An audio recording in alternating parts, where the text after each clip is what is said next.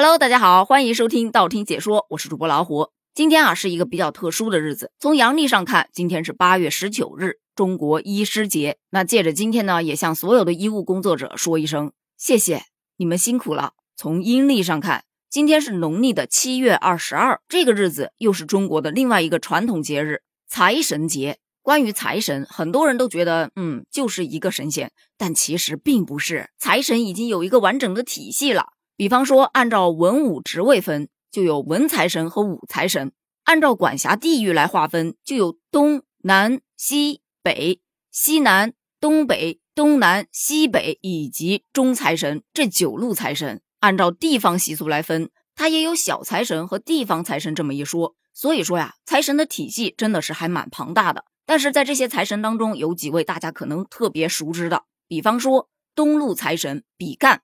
比干呢，他是一个文财神。其实看过《封神演义》的小伙伴都知道，比干被狐狸精妲己陷害，挖心而死。在后来封神的时候，姜太公他老人家就认为比干有点子才华在身上，于是就给他封了一个文曲星君。后来呢，百姓就认为比干他没有心，那他做什么事儿都会很公平，所以就被百姓奉为文财神，在民间掌管着东路财源。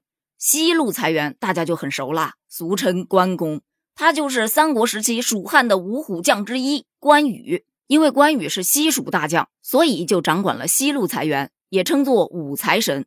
南路财神是柴王爷，他是五代时期后周的第二任皇帝，得道之后被封为天才星君。他从小家道中落，开始经商，在全国各地设立商号，资助养父郭威，招兵买马，平定乱局。他继任皇位之后，更是爱民如子。由于他少年时期一直推着小货车一路向南而发的财，所以呢就掌管了南路财源。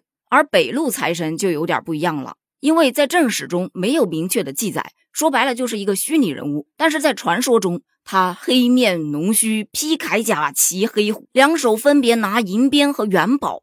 说到这个形象，你没觉得似曾相识？没错啦，他就是大名鼎鼎的赵公明。属于一个神话人物，他的神话最早记载于魏晋南北朝时期，但那个时候他的职责并不是掌管人间的财运，而是五方瘟神之一。但是在咱们那本大名鼎鼎的明朝小说《封神演义》当中，姜太公他老人家是把他封为了五财神，而且在传说中，赵公明是出生在中原北地，所以掌管了北路财源，而中路财源，他可是号称华商始祖的王亥。王亥他也不简单，传说是夏朝商国的第七任君主，也就是在商汤建立商朝之前的君主。他曾经帮助父亲治理水灾，还发明了牛车，鼓励人们用牛车拉着货物出去做交易。因为当时从事这种交易贸易的人大多数都是商国的人，所以人们便把搞贸易的这些人都称之为商人。原来商人就是从他这儿来的。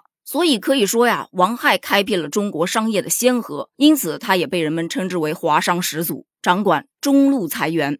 在财神节这一天，也有一些习俗，比方说大家会去放鞭炮、挂灯笼，以及烧香啊、送纸钱啊，用这样的形式来祈求来年财源广进。老实说啊，我们老家这个小地方真的没有这个节日的概念。要不是今天在主播群里看到有朋友在分享，说哇，一大早外面鞭炮齐鸣，根本没有办法录音。一问为什么要放鞭炮啊，才知道原来还有这么个节日，而且这个节日他还要吃饺子。当时还觉得挺好笑的，哎，怎么感觉什么节都要吃饺子呢？但是吧，听他们一分析完了之后，嗯，这个节他就是得吃饺子。原因有二，一是因为饺子的形状和金元宝的形状差不多，它可以象征着招财进宝。所以你往肚子里多吃一点儿，哎，财源广进了。二是因为饺子的馅儿，比方说芹菜馅儿，芹菜它的谐音是勤财，有勤劳致富的意思，所以这芹菜馅儿的饺子得来几个。还有韭菜馅儿的，韭菜谐音是韭财，